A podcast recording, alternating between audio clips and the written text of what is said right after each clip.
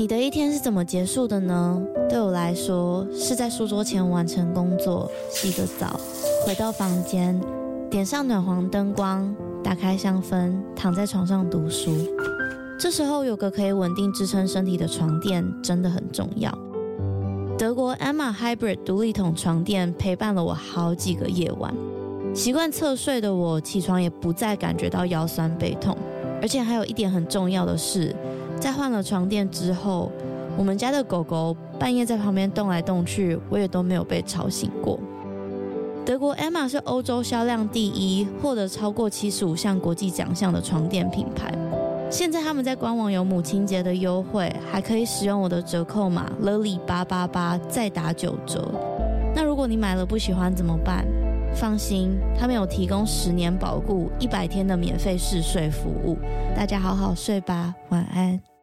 Hello，欢迎收听《他说犯罪》，我是 Lily。今天这一集很特别，今天我邀请了一位来宾跟我一起录 Podcast。但是在介绍他之前，我想要先介绍他的作品。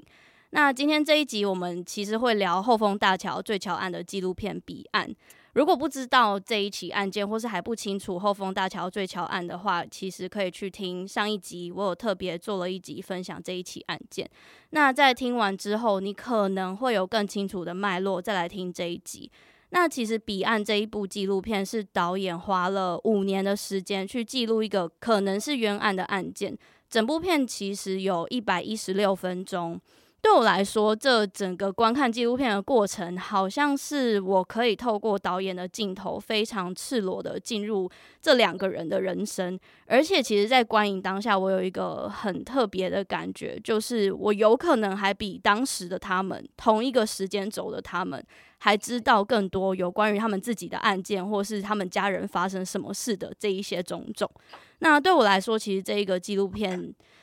嗯，有一点像是一个你在新闻媒体上不太可能会接触到的一个角度。那今天这一集也是很幸运，可以跟台湾国际纪录片影展 TIDF 以及 KKBOX 合作。那在 KKBOX 上面听 Podcast 其实是免费的。好的，那讲完那么多之后，我们就来欢迎今天的来宾，呃，拍摄彼岸纪录片的施佑伦导演。那再请导演帮我们打个招呼。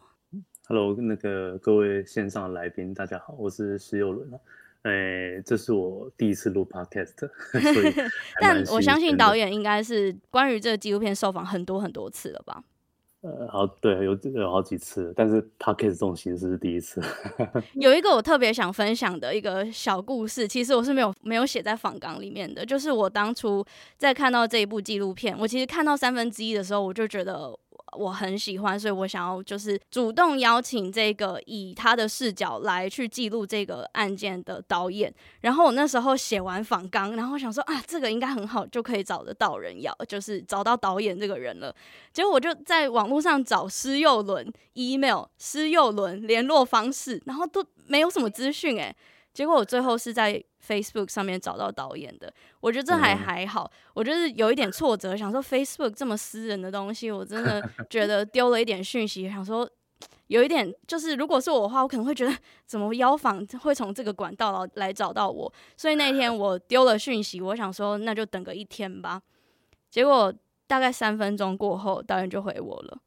然后导演回什么？导演说我的 email 是什么什么什么，我的 line ID 是什么什么什么。我想说 哇，也太干脆了吧？对对啊，其实你就是那天跳出来是那个你知道陌生人的讯息在脸书里面这样子，嗯嗯嗯，有时候那个会 miss 掉哎、欸，其实会，而且我觉得好险你那一天很快就看到了。对啊，可是其实你可以找冤狱平反协会啊，他们就一定有我的联络方式。也是也是，对啊。好哟，那呃，第一个问题想要问导演，我们就正式来聊聊《彼岸》这一部纪录片。其实这一部纪录片不是导演拍的第一部有关冤狱的纪录片，对不对？嗯，是不是第一部？对。那你之前有拍过什么样类似的案件的纪录片？可以请你分享看看吗？你指，如果你指的是冤案的话，哈，就是我第一部，呃，跟冤案有关的纪录片是二零一四二零一四年拍的那个《不排除判决书》，哦，那个是以陈龙奇案件哦，它是一个性侵案，然后跟 DNA 的技术有关系，哈，所以那个就是 DNA 会不会排除这个人，所以片名就叫不排除判决书。那那个是第一部跟冤狱平反协会合作的一部纪录片，好，就是就是也是我第一次接触司法相关，还不要讲到冤案了，应该说讲司法相关，因为在拍摄这个纪录片之前，呃，其实完全没有相关的背景知识，因为我并不是我我并不是法律系的，所以那基本上也就是很就是也没有进过法院的 这样子哦，所以呢，对我来说是一个很陌生的领域跟议题。嗯，所以我是我是在第一次拍摄不排除判决书才第一次走进去法庭里面，然后在在法庭里面旁听这样，我都我都不知道法院可以自由进出，嗯、你知道吗？就是就是就是我一直以为你要有，比如你要有什么开庭证还是什么，就是你是证人还是你在。其实我也是做了 podcast 之后才知道的。对，后来才发现，哎，其实你没事就可以进去旁听，甚至、嗯、甚至因为说我在我是在我住台中嘛，那。像台中的法院的地下室都还有那个什么自助餐啊、理发厅啊，而且都比外面便宜。就 其实你没事也可以去法院下面剪头发，是是是。你说你说一般老百姓也是可以进去享用这些服务的？可以啊，可以啊，就是像台中高等法院，就是你地下室有餐厅啊，有理发厅都可以都可以进去啊。对啊，只是因为一般人会有点却步，是因为你门口有一个那个啊，你要你进去要扫。对，就像就像机场安检这样子啊，对啊，嗯嗯嗯、所以你会觉得嗯，还有你会你如果不知道，你一定会有点那个生就是害怕这样子，对啊，所以所以回过头来就是说，嗯，对，就是二零一四年，呃，第一次拍摄司法相关纪录片，而开始必须要恶补很多知识，因为是冤狱平反协会找上我去拍摄纪录片啊，那。所以那个时候我是完全门外汉，所以很多很基础的常识我都不知道。比如说再审，再审，就是那时候不排除犯那个陈龙奇案要再审，我连再审都听不懂是什么意思。嗯嗯嗯，对，我不懂，我我你知道我我只要一审、二审、三审啊，什么是再审？还有还有更审，对不对？对对对对对，对然后是说还有更一审、更二审是什么意思？对，然后就开始要去问协会的一些。律师们，嘿，他们都是法律系相关的背背景，这样我说，哎，什么是再审？可以跟我解释一下？就我也是透过那个后丰大桥这一起案件，得到很多相关的就是专业术语。没错，说是专业术语，可是看他们对他们来说可能是法普。我也是，我我我也是，就是看到一些比较太文言的判决，然后我要把那一条复制，然后后面贴上，后面打什么意思这样子，那的确就会有人解释了，嗯。法律白话文。对，那导演其实也有拍过郑信哲的案件，对不对？诶、欸，对，二零一六，二零一六吧，二零一六年他刚出来的时候，其实一开始没有答应要拍，一开始是就是因为他他他他出来的太紧急了，就是突然的就就可能要放人了这样子。那因为过去，因为诶、欸，我是二零一四年拍陈龙奇，我二零一五年二零一五年就拍后丰了，就拍那个彼岸了。那那二零一六年郑性泽刚放出来的时候，那时候因为协会很紧急，那他就我算是跟他们长期合作了，所以那时候他们就临时说，哎，那个又仁可不可以先来帮忙拍一下？嗯、我说好好啊，就是先先拍先拍这先拍个一两天吧，赶快先把他刚出来的那种那种情况先拍下来，因为那过了就过了，就拍不到了这样子，所以就先拍了。结果头洗下去，就真的全部都洗下去了。是的，他们后来当然就说，嗯、呃，那要不要就干脆来拍一下他的纪录片哦？好好也可以啦。对，那其实 我的听众多数人都蛮关心台湾的社会案件，所以我相信听到这里的大家应该对于郑信哲还不是很陌生。但是其实刚刚导演讲了那么多，我比较好奇的是，导演你和 冤狱纪录片的关系是什么？其实纪录片有那么多种，为什么特别是冤狱啊？嗯，其实就我刚刚说的，其实一开始是呃平板协会，因为平板协会找上我，哦，那那个时候其实我我呃并没有想太多，我只是想说，OK，好，就是先发挥我的专业能力嘛，因为我就是拍纪录片的，那这就是我的领域，那我想说，OK，那不同的议题我都很愿意试试看嘛，就是就是可，因为本来其实拍纪录片好玩，就是你可以试不同的议题、不同的人物吧，哎，这是好玩的地方。对，那当然当然很多基础知识要恶补了，是刚刚有说过。那那所以那个时候其实没有想，一开始没有想太多，就是只是觉得 OK，不同的议题也好啊，就是反正就从头做功课这样子，然后就开始拍，拍了成龙奇。那拍了之后，呃，当然成龙奇本身也是一个很好的拍摄对象，就是说他。他也很能说，然后他也情感也是非常丰沛丰富这样子，嘿，所以作为一个被摄者是很适合的。尤其那个时候是哦，那时候冤狱皮卡丘为什么要开始拍纪录片？其实是因为他们成龙奇案可能是他们协会第一个可能会成功平反的案件。案件，嗯，对，因为那个其实蛮清楚，就 DNA 后来技术因为进步，所以排除他，所以那时候就觉得应该会成功。所以就在那时候开始救援的时候就开始拍了这样子，嗯，对。那成龙奇又是一个很好的一个对象吧，拍摄对象这样子，在短时间内他的那个表达啊都很好，这样子就可以很就是可以作为开始的第一步是很好的，对。但是后来那一年拍完短片之后，然后隔年二零一五年就是六月的时候，就是后丰后丰大桥那时候也有可能开再审，他们会先开一个准备庭。就是准备程序啦，不能说提准备程序，就是可能协会有提一个哦，OK，就是力学上可能有什么问题这样子，那法官可能看一看，哎，也许有道理，就把你传过来，或者把那个专家传过来这样子、嗯、来问一问，来决定要不要开再审，哎，就是他们叫准备程序，就是就是可能就是是要不要开这样子，嗯，对，那那那那那时候他们就觉得，哎，如果这样子的话，后丰大桥案可能也有机会。所以就也问我要不要拍，对，那可能是因为前一年合作愉快吧，对，就就问我要不要拍，然后我就说，嗯，我我那时候没有马上答应，其实我是我是跟他们说，可不可以先让我见一下当事人或家属啊啊，当但当事人不行嘛，当事人在 关在里面啊，哎、嗯，所以你没有去接见，还是，是那时候没有，哦 okay、第一次没有，后来有后来有，但是第一次没有，第一次我就说那我。总因为因为如果在里面，我我刚开始拍绝对拍不到他们两个嘛。对。所以我就是那我可以看看家属，我想跟家属聊一聊。所以第一次我其实是是协会安排，然后我去了后里，跟两边的家属一起碰面，吃个饭，一起聊聊这样子。对，就是等于是我我看他们的给我的感觉，以及他们也在问，就是他们也在问说，那拍纪录片是什么东西这样子？嗯嗯、对对，因为其实你跟一般。一般人说拍纪录片，其实大家都是似懂非懂哈。纪录片，什么是纪录片？对，就是可能会比较像是他们的理解，可能会比较像是新闻深度报道之类的。嗯，对。但是我觉得不太一样，对，真的不太一样。对对对，那那所以他们也会有疑惑嘛，那所以都会需要碰一次面这样。那后来是碰了那次面，我觉得，哎，我觉得应该可以拍。对，我觉得应该可以拍，我就跟协会说好，那我那那我就来拍后丰大桥案好了。那当然拍了之，就是开始六月之后就会就找找时间去去去接见这样，只是我具体时间我忘记了，反正就是开始拍了之后就就反正就因为他们要必须要把我列入他们的朋友名单，我才能去见，嗯、我才能我才能去接啊。对，一开始先写信啊，就是就是说就是说，哎，你可不可以请请他把我放到名单里面，我才能去看他这样子。对啊，他所以你也有经历那个写信的过程。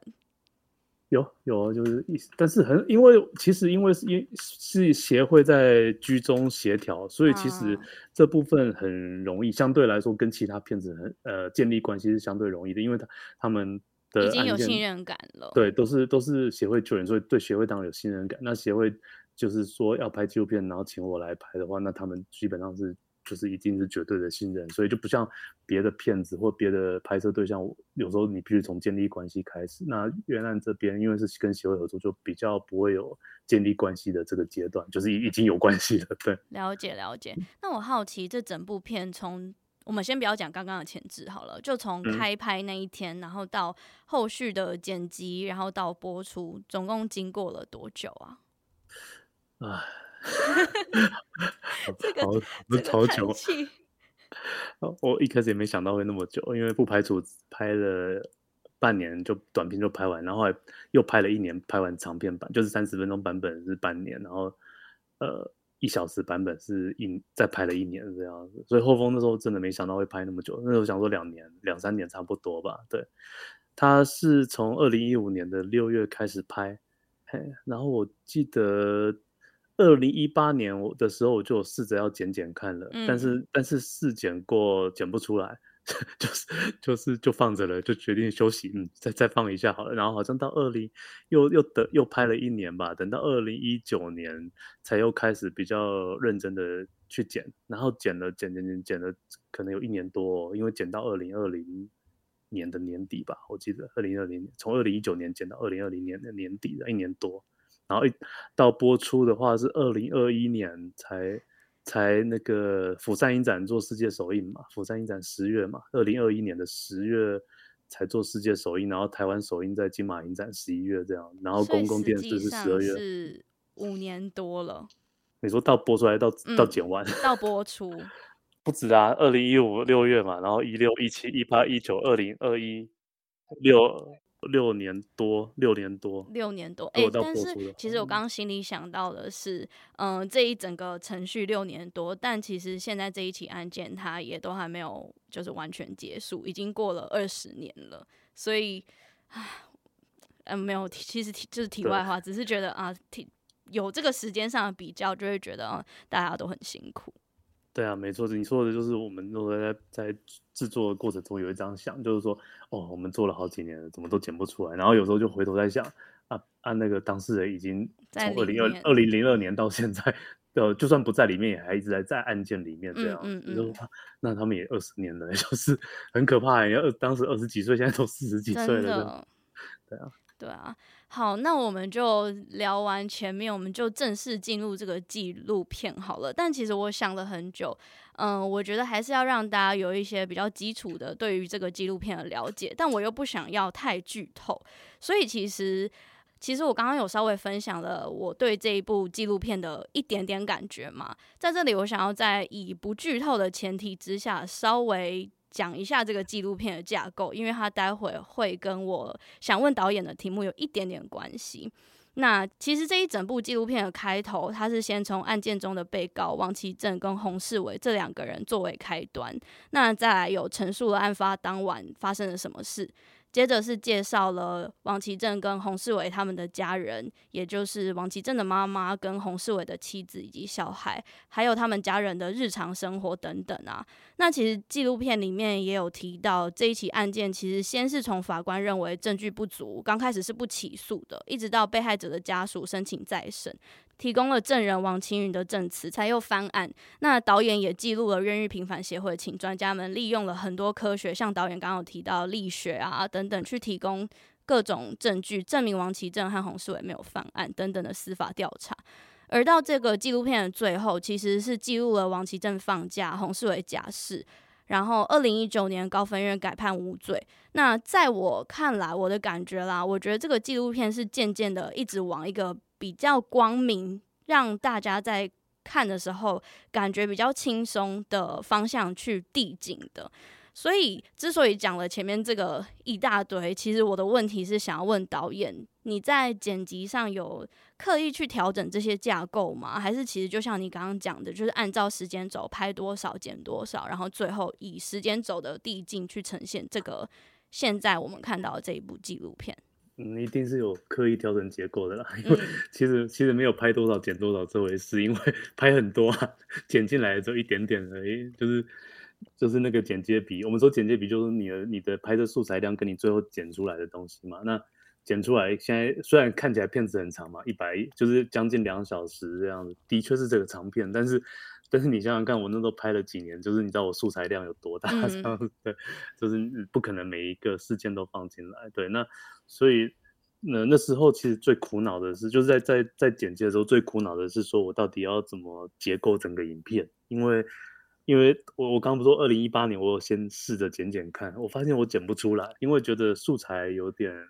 散落，散落就是说，呃，因为我们。毕竟不可能像监视器一样一天二十四小时都一直待在他们的身边嘛，我们还是有些会有拍到，有些会漏掉这样子。然后我说散落的意思就是说，你会有点发现找不到一个，就是就是没办法这个这个素材接这个素材再接那个素材的骨干。对，然后观众不见得看得懂。嗯、就是如果你单纯这样串，然后后来发现必须找一个形式吧，你必须找一个形式去。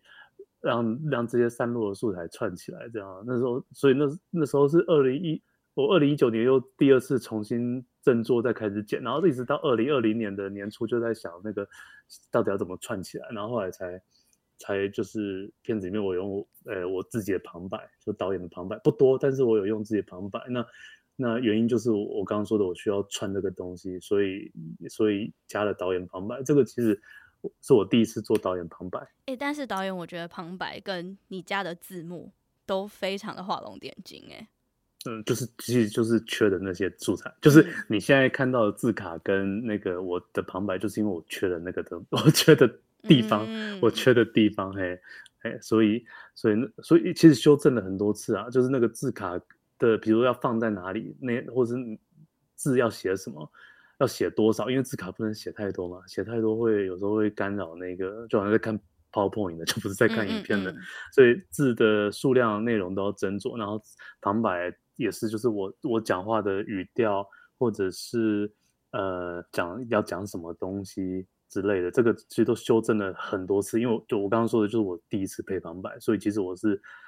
很不熟练的，所以我试了好几个月才最后。找到一个可能一个呃讲述的声调以及角度以及内容，就调整了非常多次了。对对，嗯、所以所以这这是我刚刚说，就是我这是我以前从来没配过旁白这样。对，像陈龙奇就完全没有旁白，对，他要补他要补中间的东西是用字卡去补的。那时候在剪彼岸的时候，发现没有办法全部用字卡，因为我会稍微觉得稍微少了一点点什么情感。对，所以我后来、嗯、我后来就就就用我的我旁白去调，那调了之后，另外还有另外一个东西就是年份的事情，就是因为我后来旁白我用的形式是我用好像在写我的拍摄日志，就是我我的旁白部分是，因为因为我我们我做纪录片，我我通常每天拍完回来，就是我会简单做一下当天的拍摄日志，把我当天的感受写下来写下来，因为日后看待我可能比较可以回想起那一天的感受是什么。那我就想说，哎，那我是不是可以用我好像这拍摄日志，就是拍摄第几天，然后发生了什么事，类似这样子的东西去去变成一种形式，变成一种形式去做，对，然后所以就变成说时间轴也是从，就变成说，当你用这样子的方式，就变成说你会从 OK，那就二那个年份的字卡就二零一五年，一直到影片里面啊，二零一五年就一直到二零一九年这样子去去呈现，啊，当然就会去想说，你就。但是比重比重差很多啦，因为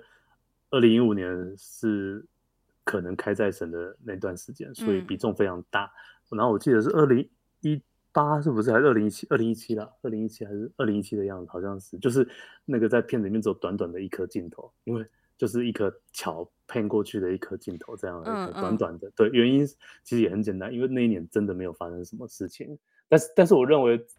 我认为是 OK 的，就是因为观众才可以理解到啊，原来真的就是二零一五年、二零一六，然后真的等整整就是等了一年，完全案件无消无息，就是等了一年，然后二零一八年才又真的开再审了，然后红四尾被放出来，假就就是啊，他是先假释，假释完，然后马没过没几天就就开再审了，这样就就是的确二零一七年没有发生什么，但是也就也就只有一颗镜头交代了二零一七年，大概就十秒钟吧，嗯、可是。可是我觉得就是就是你会感觉到啊，真的真的很可怕，就那一年真的就是就这样过去了，就是法院完全没有任何动作，然后然后就就这样，所以比重不同，它它也是符合那个就是现实的情况是这样，就是 OK 那一年的确就是那个样子，对啊，嗯，所以这个大概整个结构是这样这样这样来的，只是说就是说你说有没有像剪接出来拍摄有没有像剪接出来那么顺利，其实。一点都不顺利，因为因为因为拍摄的时候你其实会很着急啊，就你说你我刚刚说的，回到二零一七年的时候，我那一年真的完全不知道拍什么，我应该说二零一六年就已经不知道拍什么，因为二零一六年二零一六年就是案件被驳回之后，就再审的申请被驳回之后，然后我该拍的也拍了，然后呃两个当事人还在里面，啊家属这边也拍的差不多了。我都不知道再用什么理由去找家属了，嗯、然后，然后那个我我也去找了，就是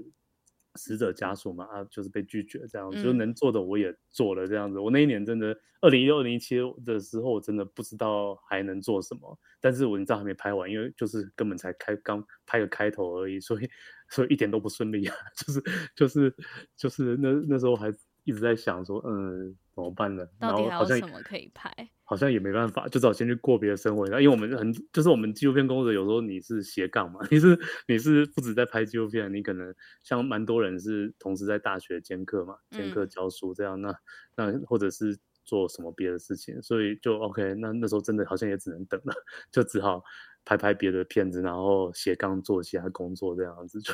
就就只好这样。就是那个那个时候当然是很慌，但是好像也做不到什么事情这样子的。对，其实导演刚刚有提到，嗯，拍摄的过程中真的有像剪辑出来这么顺利吗？其实这个也是我在写访纲的时候，我觉得一定要，即便是我们心里都知道一定不可能那么顺利，但是我还是想要把它放进去访纲里面的一个访题，即便是在观看的当下，就像我刚刚前面讲的，它的呃那个递进是让心情。观影者的心情越来越轻松的，可是其实就跟导演刚刚讲的，二零一七年只有一颗桥 pan 过去的镜头，因为那一年什么事情都没有发生。可是我们是以一个观影角度说，哦，二零一七年什么事情都没有发生。可是当事人或者当事人的家属在那一年会有多煎熬，就跟导演刚刚分享的，你想要做什么，可是你什么都做不了，大概是那种感觉吧。那下一个问题其实就也是回到这个这一支纪录片本身。呃，片名取的是彼岸，那想要问问看导演，彼岸这个意思是什么意思？为什么会是以这个命名方式先去取名的？其实一开始不是这个片名，一开始是另外一个。哦、对啊，一开因为我申请那个这部片，我申请文化部的补助嘛，嗯、那那是补助都要有丢计划书嘛，所以那当然有个片名这样子对。但那时候那时候是初期啦，好像是二零一五，诶，二零一五还是二零一六年丢的，哎，就。第一年拍摄没多久，我就我就拍了一些素材，我就丢不住了。然后那时候就写了一个片名，但是但是当时当然有自己的想象了。但是一直到我最后剪出来的时候，发现那个片名就第一开始那片名是一开始的想象，但是后来当然已拍了很多年，然后当然那个片子的片子跟我想的会有一些出入嘛，跟我一开始第一年的想象会有一些出入这样子，所以呢。呃，后来觉得这个片名不就是一开始那个片名不太适合现在剪出来的东西，就是那那是比较想象，就是导演想象的比较多的。后来那就我就重想啊，就重想，哎，那到底这个片子或是这些当事人或是他们的家属，到底给我最深的感受是什么？然后从此去从这里去发想片名这样子。啊，当然我我是感受最深的，如果是从王妈就是王家人王王妈妈这边来的话，我就觉得他跟我讲那个。给世因果，那个那个轮回啊，那个宗他的宗教观其实很吸引我。就是我其实不是一个特别迷信的人，可是我我也不会说王妈妈是迷信的，就是她是一个很虔诚、有宗很宗就是宗教信仰很虔诚的人。可是因为我们我们一般用迷信这个词，感觉好像带着一点点贬义的感觉，嗯，对。但是我我我又不是这样看王妈妈，就是我其实对于她的那个很虔诚的那个东西，就是令令我很着迷的。就是我我想说他迷信，可是我不是要用负面的词或是贬义的词，就是他很、嗯、他很虔诚，应该虔诚这个词比较好啦。嘿，对，然后我就觉得 OK，就就是就是这也是给我里面一个很大的感觉，然后因为里面关于人的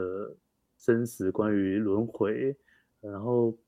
然后然后我就是在想说，OK，然后在因为这个事件是发生在一一座大桥上嘛，桥的意象这样子，然后后来就。就是想到了，OK，我们说如果人过世了嘛，要就是彼岸，彼岸就是到了那一边这样。那、啊、当然这边倒不是指过世，是说好像你你经历了一定的磨难之后，到达了对岸，就是跨过一个也许河，跨过一座桥，你到了对岸，你会留下，你会你会带什么样的心情？那那也是一个黄，就是洪世伟的太太，她给我的感觉就是说，呃，里面有一段对话，其实在当时是支撑我。可以拍完的一个很重要的一个场景，就是，我想剧透应该没关系了。嗯，没 关系。对，有一个场景是，就是洪，就是另外一个当事人洪世伟，哦，他是等于是，呃，朋友，他是蛮无辜的，就是、嗯、他是跟这个女，就是死掉的女生其实没有任何关系，可是因为他在现场，所以他也被被被被以共同杀人罪被被判刑入狱，这样，就是他还蛮无辜的这样子。对，但是。呃，他的太太，所以他的太太是就是独立，在在他被关这几年，独立照顾两个小孩子，而且这个其中一个小孩子还因为得了白血病，就是必须常进医院化疗这样子。哦，对，那可是呢，就是哎，我记得在哪一年呢、啊？应该是二零一七年吧，一七年哦，一七还是一八，我有点忘记了。就是有一次，就是我拍他们在医院化疗，然后后来就是小小朋友在病房里面，在旁边啊，在旁边休息吧，还是在哪里？忘。总之就是我跟妈妈有一段对话，就是有提到说，就是那个小朋友，就是白血病这小小儿子，然后就是问他说，就是爸爸为什么被关在里面这样？那他就跟他解释。解释了说哦，爸爸就是晚上 不回家，跟朋友在外面啊，才会才会被才会被牵拖进去案件啊。然后那然后呢，就是他就是有问了一些这个小孩子这些问题，他这个小孩子回答都跟他爸爸当时做的事情啊，比如说看到人掉下去要应该要打一，嗯，应该要打一一九一一零这样叫、嗯。我会去救啊，我要帮他啊，我要去帮他，就是救人这样。那嗯，但是问妈妈最后问了一句话，问这个小朋友问了一句话，他说。如果再发生一样的事情，你会怎么做？然后这个小孩子就就说：“哦，我还是一样会救他。”就是这个，其实当时非常非常打动我。就是即便他的爸爸因为这样子，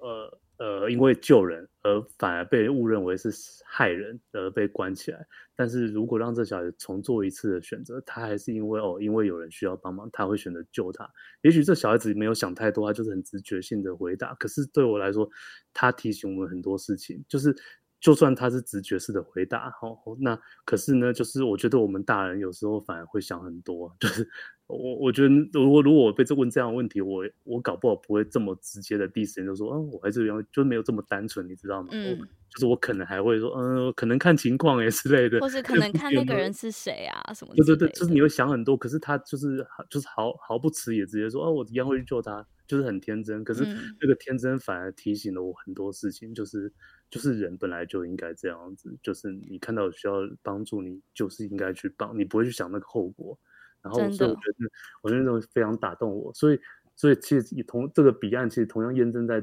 呃呃洪家人身上。就是我觉得，即便他们经历过了这些，可是我那时候一直在想，这个妈妈一定是用爱的教育在教育小孩。她如果用恨在教育这个小孩，比如说你爸爸就是。然后，所以我要你怨恨这个世界，怨恨所有的人，这样子，不让我们家变成这样，那这个小孩就不会被讲，就不会讲出这样的回答。所以，即便是这样，这个妈妈也是用爱在教育这个小孩，所以他才可以这么回答。所以那个东西很，这个东西其实非常非常打动我。然后我就觉得，OK，就是整部片其实它应该是走向温暖的感觉。嗯。那所以我就觉得 OK，的确就是那等到看到看完片子或者经历过这一切，就是对岸到底有什么在等着我们？那我觉得看的那个场景，我觉得是希望啊，就是孩，然后是孩子提出我们这个事情，对，所以才才取了这个片名。嗯，既然导演都稍微微剧透一点，那我也要想要分享一个，其中我真的。也觉得感触很多的片段，他其实在最后面结束，然后应该是罗罗罗世祥律师要搭计程车去，我不确定要去哪里，但是应该是你跟他一起，然后他遇到那个司机，跟他讲说，哦，我家的家人也曾经经历过这种嗯冤枉入狱的相关的事件，他说你们在做的是对的事情，这一趟我不想要收你们车费，而且他已经在最后了，你没有想到。他在最后还有一个这样子的 punch line 是发生在别人家的家庭，然后就会觉得就是这样子，然后做收尾，是一个非常看完，我觉得尤其是那一幕吧，看完就会觉得哇，原来就是事情还是呃，因世界还是这样子运作的。那一段通常是观众会笑的地方。什么？那有什么好笑的？没有，就是那个那个司司机大哥，他不是说那个什么啊？你们等下下车，就是我我载你们不用钱，对。嗯对啊，那个、那个、那那一段其实蛮，就趣味性来说是蛮趣味的，嗯、就戏剧性是很够。因为怎么会那么刚好坐了一坐到一台那个没有安排好的嘛，就坐一台计程车。然后他问我们在干嘛，我们说哦我们在拍纪录片，因为他是源于平反协会的律师呃执行长这样子。然后他突然就讲了，他突然讲他的经验这样子，说就就是那个没有套，可是实在太戏剧化了。就是他又他又讲的那个嘛，就是说我们我的我就是。要我们就是直接下车，还要免费载我们这样，所以那边通常是观众还蛮蛮会笑，就是会心一笑的那个地方。我觉得我我觉得我们讲那么多，大家可以真的去进场去感受一下那个最后一幕的到底是有趣味性呢，还是跟我一样有被震 折到？那那个不是最后一幕啦，那个是很靠近后面，但还不到最后，还不到最后，就很靠近结尾了。对对对，很靠近结尾。OK，那一样是想要问一下导演在创作上的经历，就是虽然是纪录片，但是有没有曾经？毕竟刚刚说的拍摄期间总共是六年，你有没有什么素材或者片段是没有收入进本片，可是你觉得印象非常深刻、非常难忘的片段？有有一个。片段其实我那时候在跟我姐姐是讨论一个，就是我印象很深刻，而且我也记得有拍，可是不知道为什么后来素材一直找不到。对啊，就人的记忆真的很有趣。好，我可以讲一下这一段，就是呃有一次，可能是第一次还是第二次吧，我跟着那个洪太太黄师姐哦，洪太太她就是要带，因为他们化疗分大化疗跟小化疗。就是大化疗，就是那种可能是要过夜的，哎，你前一天就必须住院，然后隔天做大化疗。哎，那我记得有一次跟拍他们做大化疗，那大化疗就是因为过夜嘛，所以就是你要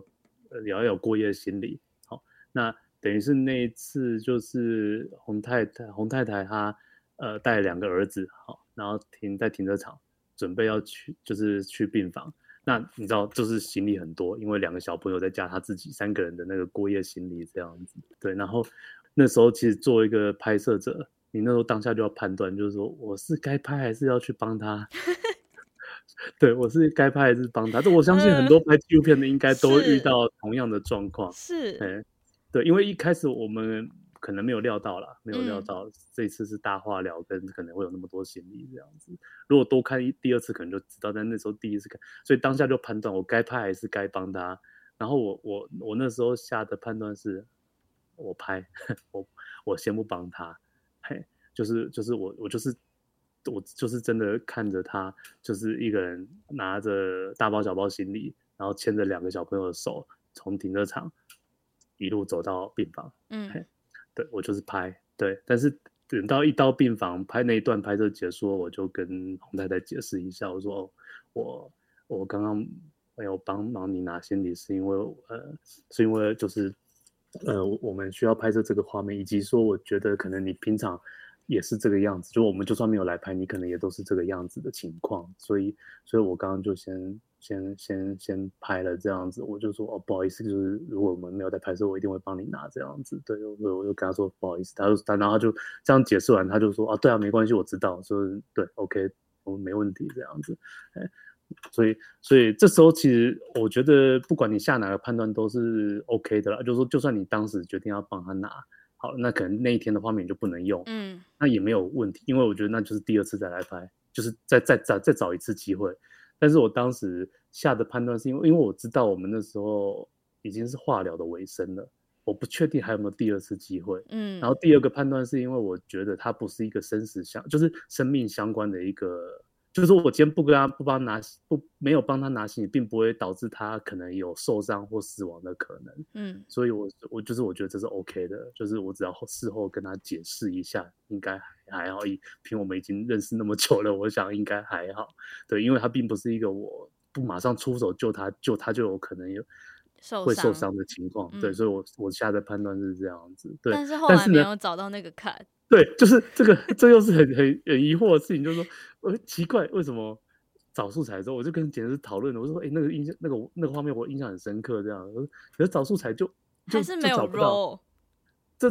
不知道哎，就是。我觉得很很，然后我们就在讨论说，人的记忆真的很不可靠。但我觉得也没关系，因为你后来那个解释说不定有增加了你们两个之间的那个嗯、呃、情感上的连接。他可能觉得哦，你是一个就是专业但是有礼貌的人，什么之类的。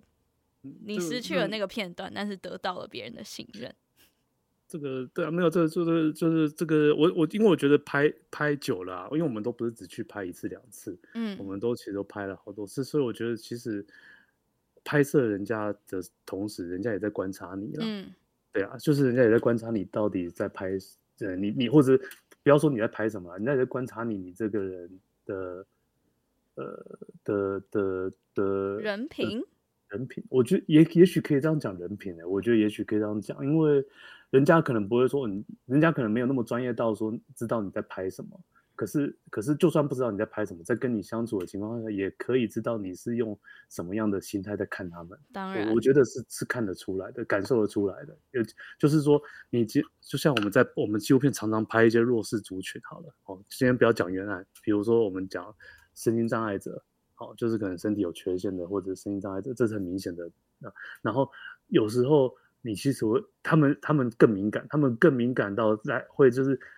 来跟他们接触的人，到底是来利用他们的，还是来，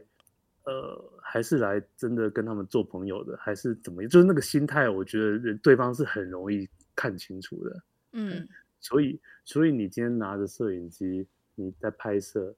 呃，你是用着什么样的姿态在看的？我觉得人家是看在眼里的。是，我觉得那个感觉是可以很明显的感觉得出来的吧。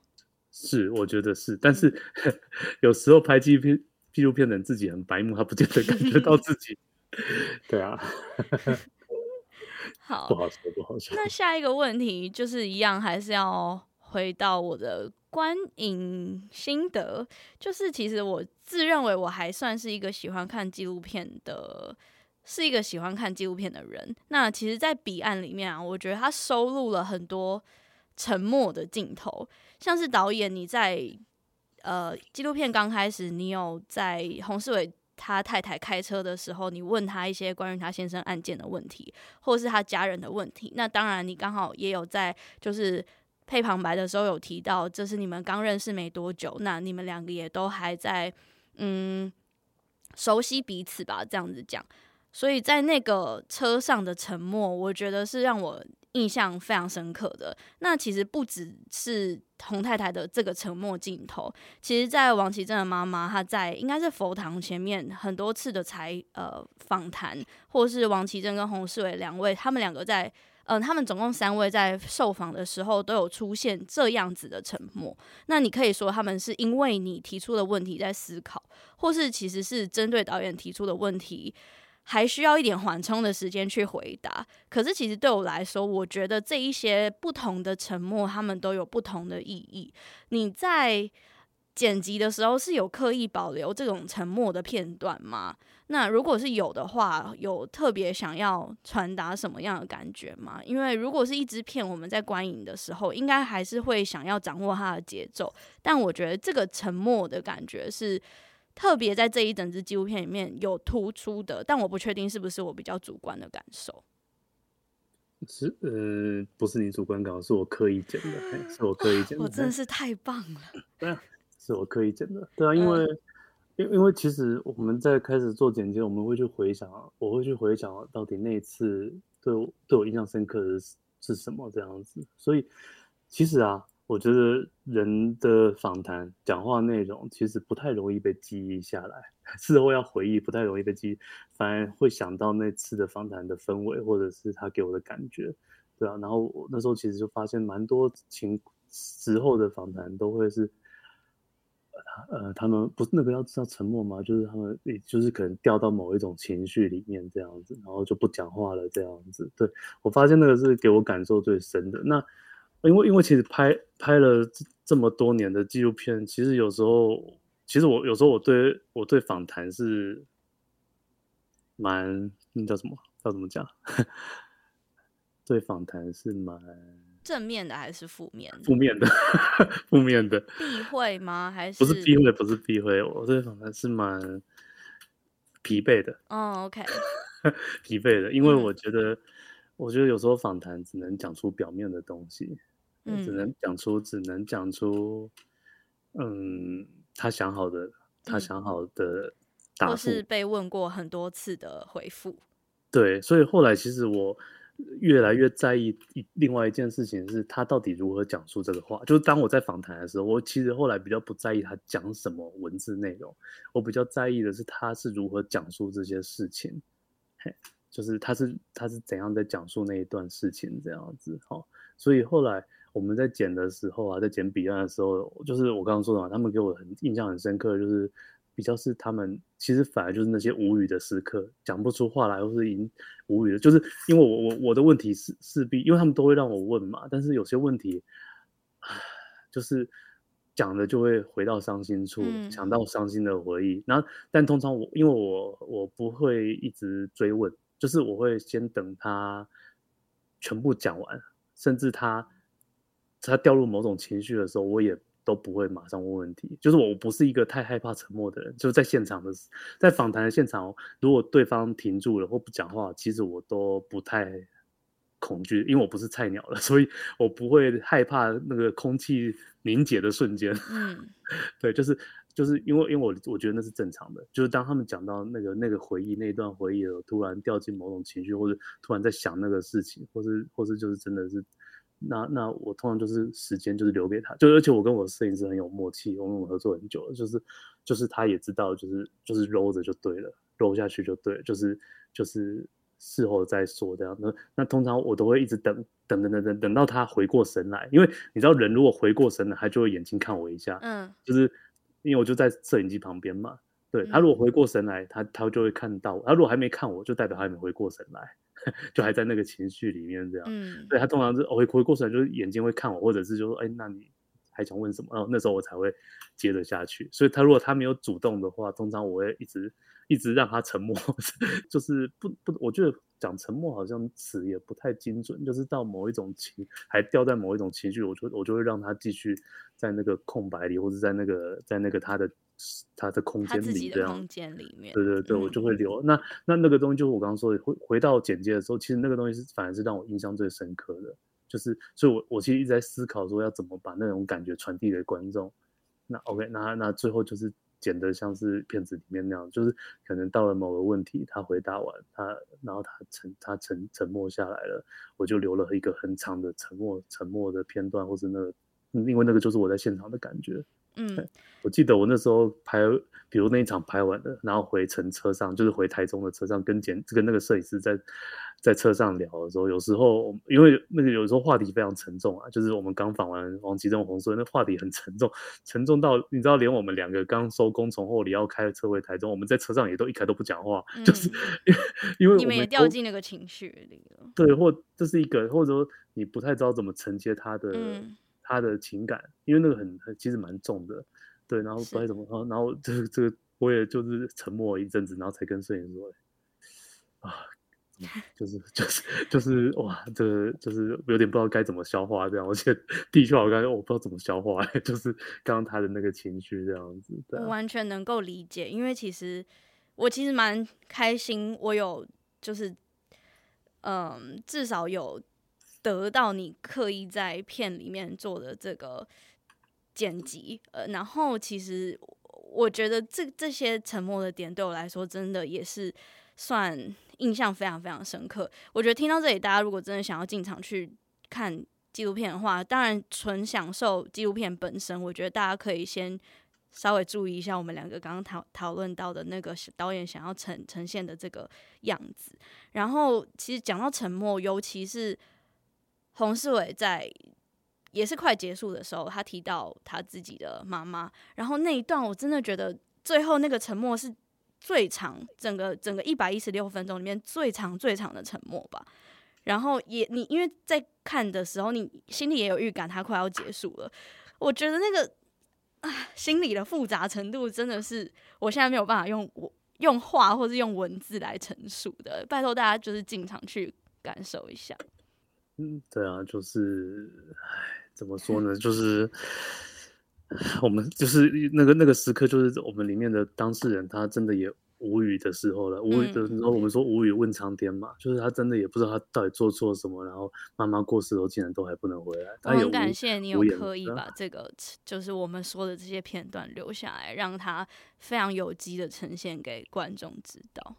那下一个问题就是，也想问导演，你刚刚有提到这个。这一部片纪录片，呃，彼岸它在世界首映是在釜山影展上面放映嘛？那我在想，虽然韩国是也算是亚亚洲文化，但是他们的亚洲文化可能对于呃。纪录片里面的庙宇啊，像你刚刚讲的虔诚啊，这些东西可能比较没有那么充分理解。但是因为刚刚我我们在录制之前，我有问导演，当天也有一些 Q&A 的桥段嘛，想要问一下，在釜山国际影展世界首映的会后，嗯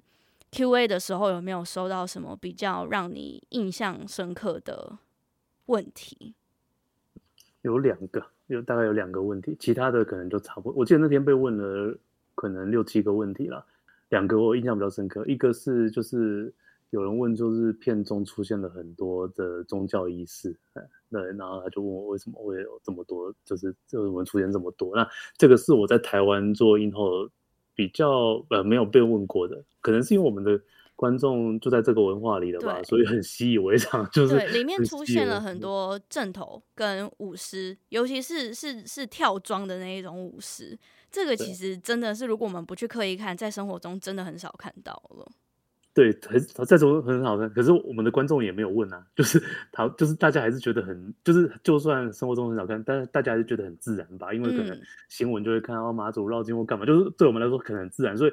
我在台台湾放映过这么多场，没有人问我过那个就是宗教仪式的问题，嗯、但是在釜山就被问了这样，所以就是就是他们会好奇这个东西，就是可能跟在地文化有关啦。嗯。这是第一个，第二个比较印象比较深刻的问题是，有一个观众问我说：“他他说导演，你应该是源于平反协会里面的工作人员吧？” 因为我猜他这么问，是因为他觉得可能怎么会拍到这么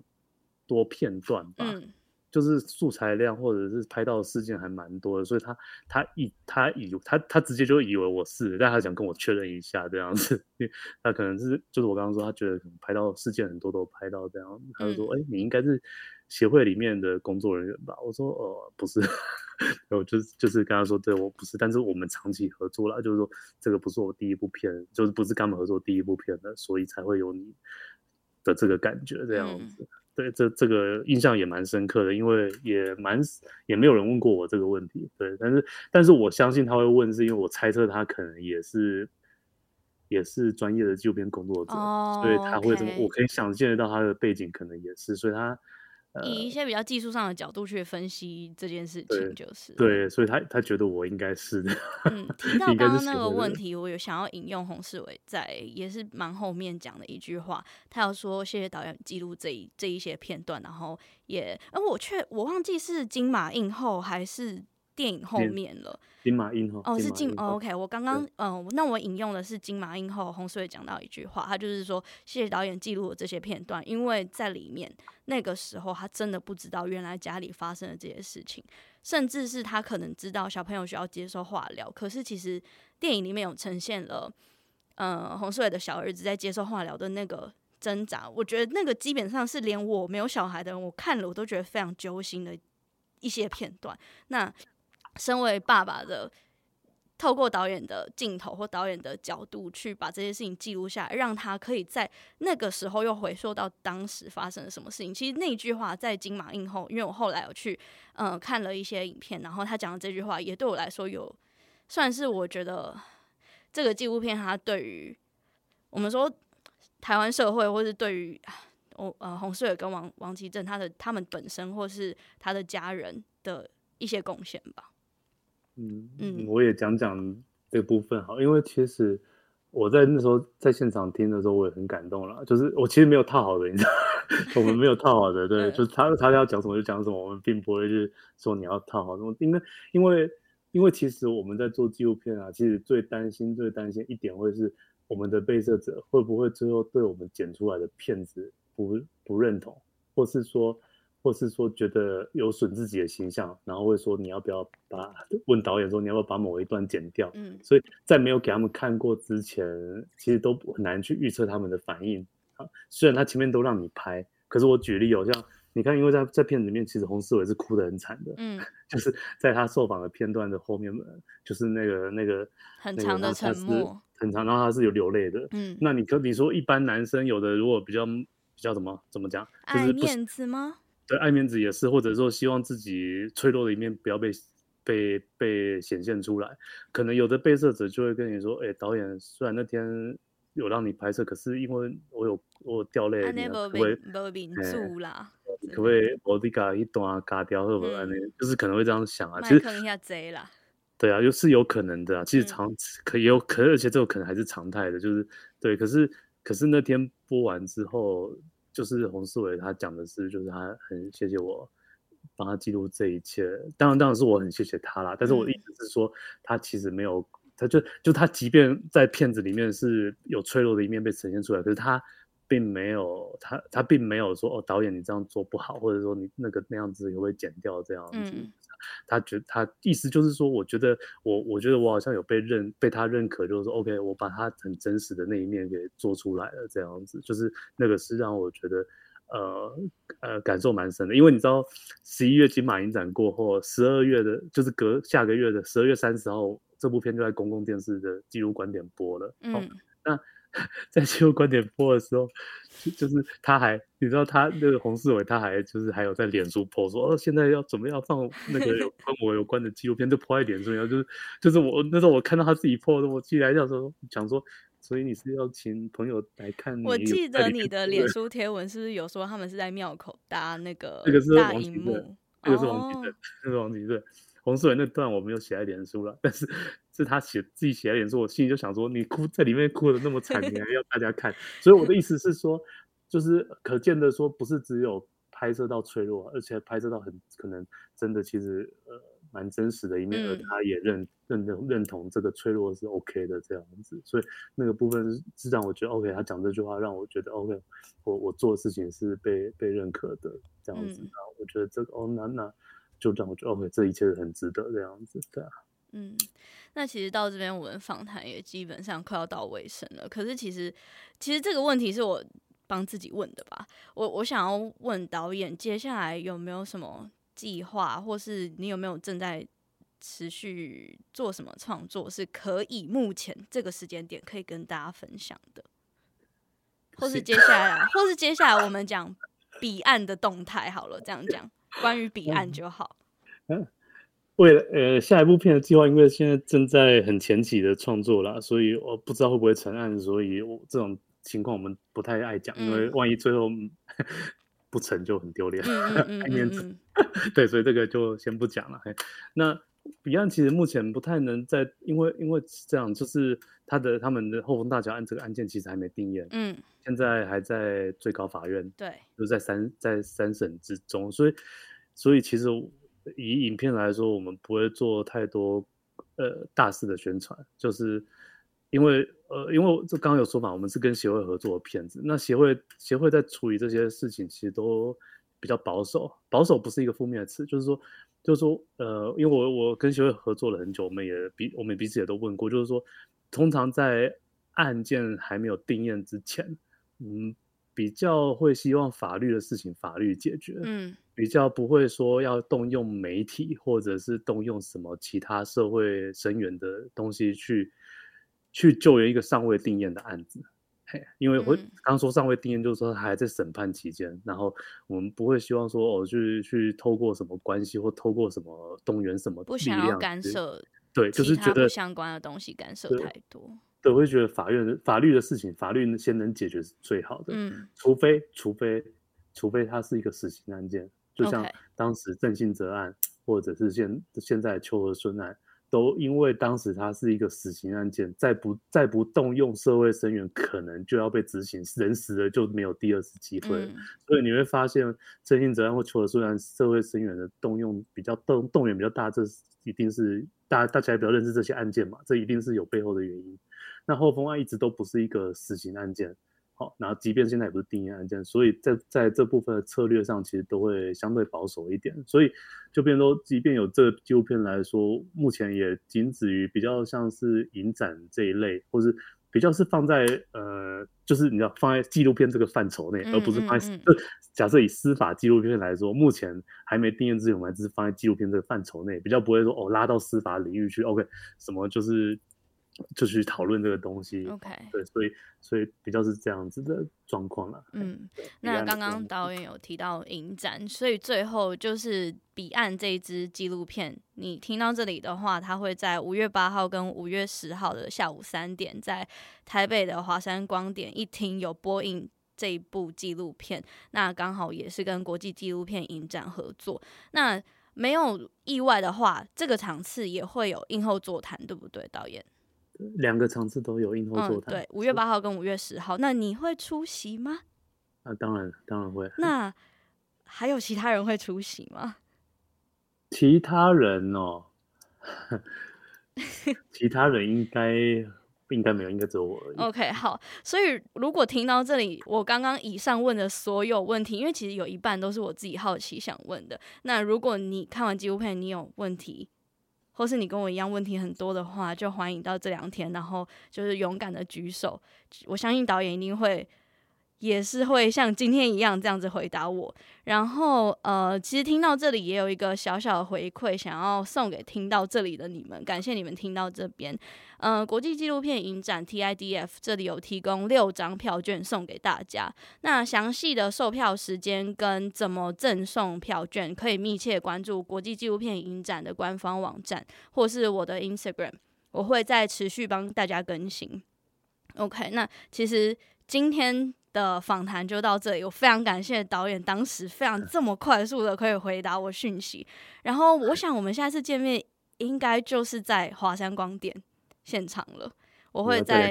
会啊会啊，你知道其实我后来因为为了写访纲，我我不想要在我看了两次，其实在这之前我看了两次，但是因为我写完访纲，然后看完判决书，我得到不不同的角度，我想我很想回去再看一次，但是。我是跳着看的，因为我不想要打，这怎么讲？我想要把那最好的那一次经验留留在戏院吗？对，留在戏院里。所以我那第三次我是跳着，因为要写访纲所以看的。所以我就、嗯、我们现场再见吧，导演。你是要看礼拜天还是礼拜二那一场？你你不是两场都在吗？对啊，那你不，你总不可能两场都来吧？我在我在跟你说嘛，我还没决定。OK OK，嗯，那就再重复一次，是五月八号跟五月十号的下午三点，在台北的华山光点一厅。然后就谢谢今天导演的要呃受访。那我们今天节目就到这边，谢谢，拜拜。谢谢的邀请，拜拜。感谢大家收听今天这一集啊，呃，对我来说也算是突破一个舒适圈吧。然后，如果大家真的很推荐大家这两天在播映的时间可以拨空进场去看这一部纪录片。那如果真的没有办法的话，我相信像导演刚刚讲的，公视一定也有机会可以看得到。那我会密切关注在其他地方有没有播映的消息，然后在在我的社群跟大家分享。我的 Instagram 是 She Tells True Crime。或是打他说犯罪就有了。那嗯、如果大家喜欢像类似这样子的创作的话，请大家给我一点回馈，因为毕竟我也是新的尝试。然后在这里，虽然我刚刚已经跟导演说拜拜了，但是我觉得我现在心情好像还没有到完全嗯、平复。首先是真的真的很感谢他，就像我刚刚前面提到的，他真的很快就回了我讯息。然后那一天我其实。一整天心情都超好的，然后呃也觉得很开心能够有这个缘分吧。讲那么多，讲到这里就是还是谢谢大家今天的收听。那我觉得就像导演讲的，引用他刚刚在节目里面讲的内容，你在做对的事情，然后对于自己做的事情感觉到有贡献，那相对的，我现在也正在觉得我在做这件事情。然后也谢谢你们今天花时间的收听，我是 Lily，谢谢你们。我们下一季再见，I will see you next season。下一季很快就来了，拜拜。